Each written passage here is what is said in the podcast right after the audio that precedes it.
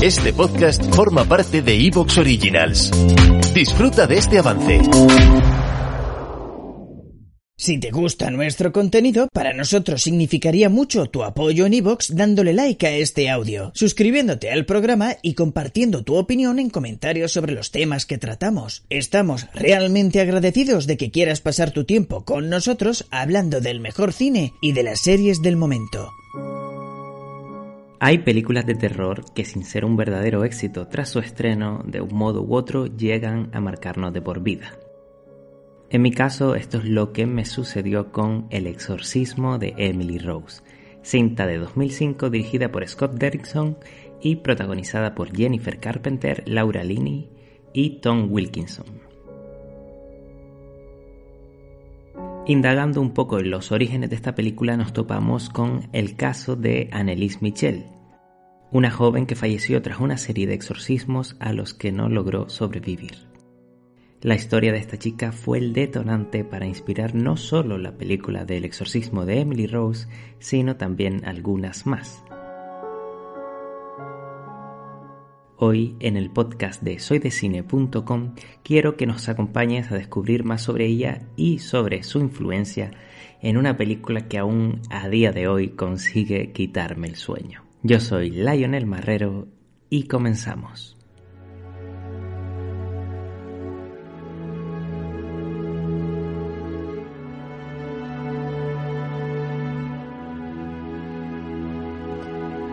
Padre Moore. ¿Nos pone la cinta, por favor?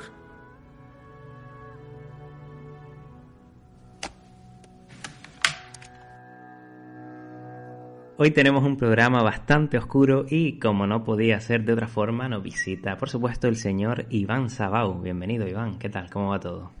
Muy buenas. Oscuridad e Iván Sabau van juntos como Darth Vader y el lado oscuro aquí en, Soy de Cine.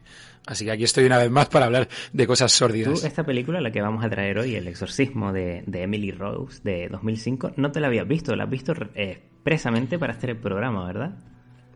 Efectivamente, la he visto para, hacer los deberes para, hablar un poquito hoy de ella. Y me ha gustado. Lo, lo, recalco porque, porque tengo fama de hater, entonces dejo claro aquí que me ha gustado la película. Una fama que te precede por mi culpa, también hay que decirlo. He sido yo el culpable de que, de que parezcas el hater.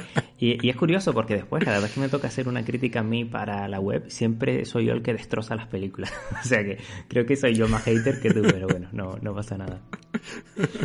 Bueno, como íbamos diciendo, El exorcismo de Emily Rose, una película de 2005. En el programa de hoy vamos a estar solitos tú y yo, Iván pero eh, sacaremos cosas interesantes tanto de la historia de esta película como de la historia en la que se basa, de la cual hablaremos más tarde.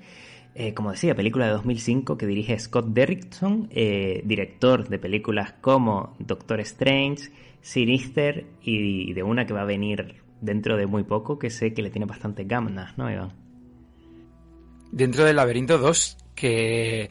Ah, bueno, es que, es que hay dos que tengo muchas ganas de ver de este señor. Dentro del laberinto 2... Pensé que ibas a decir... Porque te ibas a...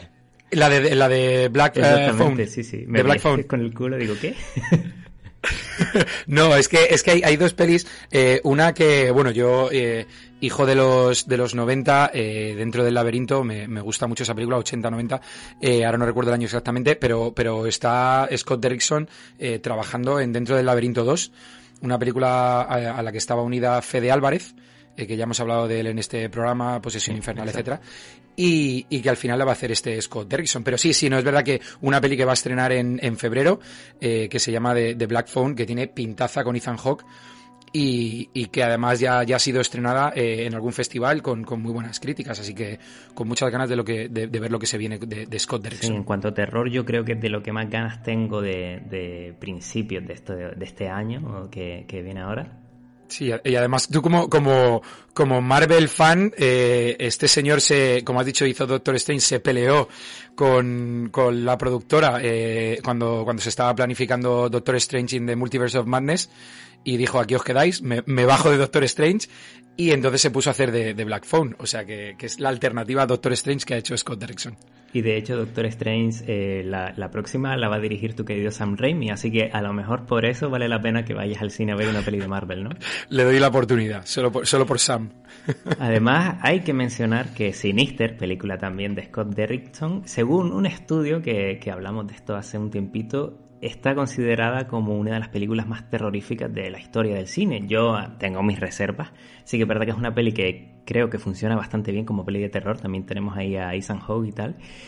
Pero bueno, no sé si es la más aterradora. ¿Tú qué opinas de Sinister? A mí me gustan, me gustan mucho las dos. Sinister, hombre, es que decir la película más aterradora. ¿Sabes lo que pasa? Que me pasa como la comedia, el terror son tan subjetivas eh, y cada uno tiene sus miedos, le, da miedo unas cosas, le da miedo otras, le hace gracia unas cosas, le hacen gracia otras, que hablar en términos tan absolutos eh, no, me atrevería, pero sí que son pelis que están, que están muy bien las dos. Y sinceramente creo que siendo objetivo, este, este señor sabe hacer terror. Y, y además, eh, no solo por Sinister, sino que, que, además lo que quería decir es que se mueve también en, varios géneros, como, como estamos viendo.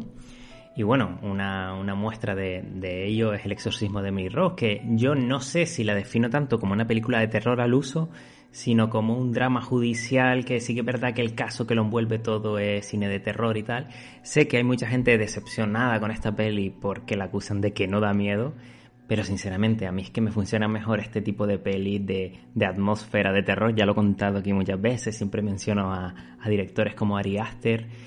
Me, me, funcionan más este tipo de pelis, estos dramas que tienen tintes de terror que las películas de terror puro como por supuesto The Conjuring, eh, que están tan de moda, Sinister y, y, el cine de James Wan. No sé si opinas lo mismo. Claro, es que lo que le pasa a esta película, cuando te he dicho que me gusta la película, es que es verdad que me gusta y, no sabía muy bien lo que iba a ver. Es verdad que yo esperaba una película de, terror más, más típica, ¿no? Eh, y yo creo que eso puede jugar en contra de la película si lo que vas buscando es una película de terror, porque no lo es. Eh, para mí ha sido una grata sorpresa, más que una decepción, ha sido una grata sorpresa, porque me parece una película súper bien eh, hecha, muy bien contada, con, con, pues eso, con chicha, ¿no? Que, que sacar de ahí. Y además hay una cosa que hace muy bien la película que me gusta mucho, y es que realmente tampoco se llega a posicionar. ¿Te está gustando lo que escuchas? Este podcast forma parte de Evox Originals y puedes escucharlo completo y gratis desde la aplicación de Evox. Instálala desde tu store y suscríbete a él para no perderte ningún episodio.